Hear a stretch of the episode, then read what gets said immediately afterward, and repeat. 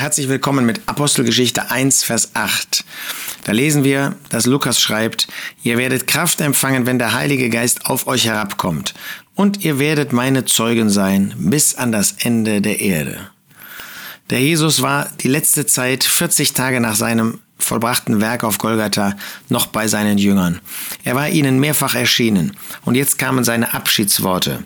Jetzt teilt er ihnen mit, dass der Heilige Geist auf die Erde kommen würde.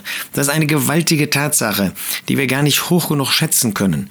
Dass nicht nur wir verbunden sind mit einem verherrlichten Christus, mit einem verherrlichten Menschen im Himmel zur Rechten Gottes, sondern dass Gott selbst damals der Sohn Gottes, aber heute Gott der Heilige Geist, auf diese Erde kommen würde und gekommen ist, an diesem Pfingsttag, von dem Lukas dann in Apostelgeschichte 2 spricht, und dass wir durch den Heiligen Geist hier auf dieser Erde mit dem Himmel verbunden sind. Er wohnt in uns.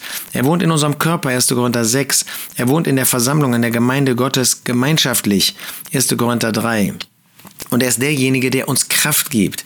Wir können in seiner Person, in der Person des Heiligen Geistes, können wir ein kraftvolles Glaubensleben führen. Natürlich, damals war diese Kraft auch äußerlich entfaltet, wurde sie äußerlich durch Sprachenreden, durch Wunder sichtbar. Aber der Geist Gottes hat sich nicht verändert. Er ist derselbe damals und auch heute. Und er gibt uns diese Kraft, um ein Leben zu führen, das sichtbar macht, dass wir zu Christus gehören und dass wir verbunden sind mit dem Heiligen Geist, der sich mit uns eins macht. Ihr werdet Kraft empfangen, wenn der Heilige Geist auf euch herabkommt.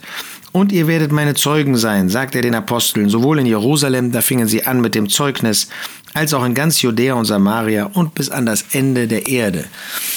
Und wenn auch der ähm, diese Worte sich direkt an die Apostel wandten, so dürfen wir sie doch in einer gewissen Hinsicht auch auf uns anwenden. Auch wir dürfen heute noch, wir können noch, ja, wir sollen die Zeugen des Herrn Jesus sein, seine Zeugen und dürfen das Werk, das er vollbracht hat, bezeugen auf der ganzen Erde, wo wir auch hingestellt sein mögen. Sind wir treue Zeugen? Sind wir solche Zeugen, die etwas sichtbar machen von dieser Kraft, und von diesem wunderbaren Evangelium, dieser guten Botschaft, die wir selber annehmen durften.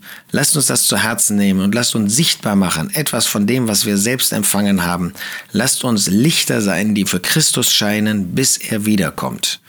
Ihr werdet Kraft empfangen, wenn der Heilige Geist auf euch herabkommt, und ihr werdet meine Zeugen sein bis an das Ende der Erde.